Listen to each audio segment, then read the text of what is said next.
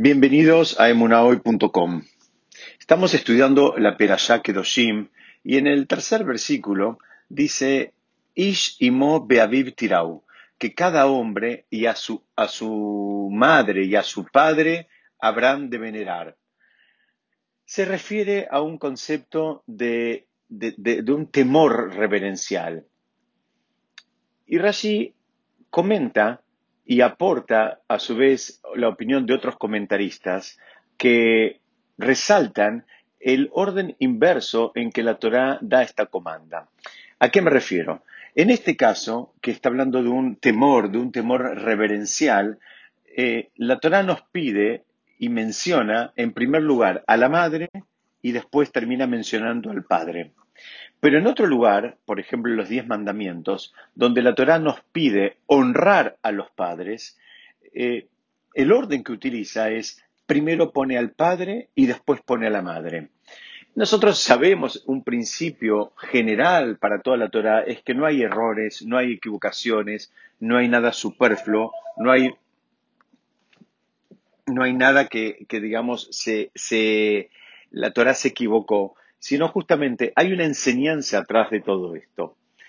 Explican nuestros sabios que en general, y digamos, acá voy a usar un estereotipo y, y, acompáñenme en esta línea de pensamiento, independientemente de la experiencia que a cada uno les haya tocado, pero hay un estereotipo que en general nos invita más a sentir un temor hacia nuestro padre y a sentir más amor hacia nuestra madre. En general, la, actitud del padre era la, que imponía un cierto eh, o impone un cierto temor en, el hogar. Y acá justamente la Torá utiliza, les decía, un orden inverso. Cuando habla de temor, dice primero a tu madre, no dice a tu padre, que debería haber sido supuestamente el orden natural.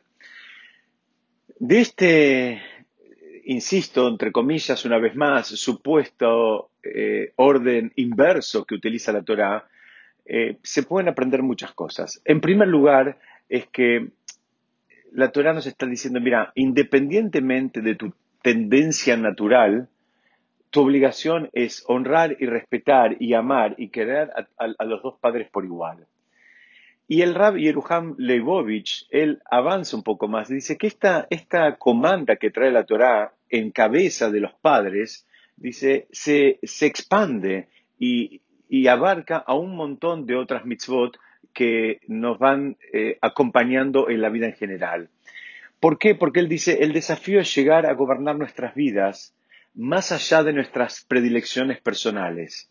Pero eso, para eso justamente viene, viene la Torah. La Torah y las mitzvot nos deberían ayudar para refinarnos y, digamos, y acompañarnos en un camino como les decía, independientemente de nuestras predilecciones personales. La Torah, digamos, no acepta eh, una excusa del tipo, bueno, yo soy así, yo soy quien soy y no puedo cambiar la forma en que nací. Hoy en día mucha gente, digamos, eh, se siente cómoda, se siente en la zona de confort siguiendo la corriente. La Torah justamente viene y te dice, mira, no es, no se trata de lo que te nace, de lo que te sale, sino que justamente hay un trabajo de refinamiento permanente que hay que, hay que realizar. Hay un comentario muy eh, apropiado en relación a todo esto. Dice que la persona debe inclusive eh, examinar su propia conciencia con cuidado y detectar en qué áreas su conducta le resulta más difícil. Hay veces hay, tendencias, todos tenemos determinadas tendencias que debemos trabajar. Entonces, dice, si tenemos una tendencia, por ejemplo, a ser enojadizos, muy bien, tenemos que trabajar el control del enojo. Eh, esa sería la actitud desde el punto de vista de la Torah. No decir, bueno, yo soy así, yo nací enojadizo. No, justamente es ser honesto, detectarla y trabajarla si estamos constantemente celosos, si somos personas muy eh, sensibles en relación a los celos, bueno, también hay que trabajar los celos. Y si sentimos que somos perfectos, también hay que trabajar el concepto de la humildad. Es decir, no, no hay excusa eh, que, valga eh, argumentando que así vinimos de fábrica. Eh, el rabbi Israel Sanlanter, él dice su famosa frase que dice que es más fácil estudiar todo el Talmud que corregir una cualidad, que corregir una midá, se dice en hebreo. Por ejemplo, de las que estamos estudiando hoy, él dice, es mucho más fácil estudiar todo el Talmud que dejar de ser celoso. Claro que es un desafío y, por eso la Torah viene y nos, invita y nos enseña cómo es que tenemos que hacer eh, e, ese trabajo. El Rab Wolbe dice que el mayor elogio que una persona puede llegar a, recibir es que digan sobre él que él ya se refinó a sí mismo, él ya cambió. Él antes era de una manera, ahora él consiguió refinarse, él cambió. Eso es el elogio más grande que la persona puede llegar a escuchar, el elogio más grande que la persona puede llegar a sentir. Y él dice, por contraparte, el insulto más grande que, la persona puede llegar a escuchar, es decir, él está terminado, él siente que no tiene nada que cambiar. Una persona que declara que ya no tiene nada por cambiar, que él es así, que nació así que, y que va a morir así, dice, bueno, muy bien, ese es el insulto espiritualmente hablando más grande que puede recaer sobre una persona.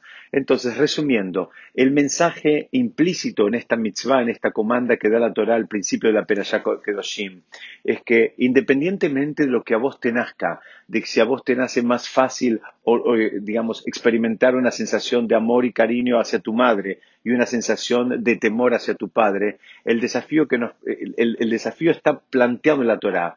¿Por qué? Porque la Torah invita y nos debería servir para hacer lo que tenemos que hacer, para hacer lo que es correcto, para hacer lo que está bien, lo que está bien para quién, lo que está bien de acuerdo a la Torah, de acuerdo a los principios eternos, de acuerdo a los principios que no cambian, que están más allá de las modas, y, hacer eso de una manera, digamos, natural, aunque no nos nazca naturalmente. Y eso se consigue exclusivamente con el refinamiento a, a través de la Torah y las mitzvot. Entonces, de esa manera entendemos por qué la Torah, eh, digamos, invierte el orden, como les decía al principio, estereotipado como natural. Lo invierte porque te dice, independientemente de lo que vos sientas, hay cosas que vos tenés que hacer. Y para terminar haciéndolas, no hay otra forma que apoyarte en la Torah y en las mitzvot.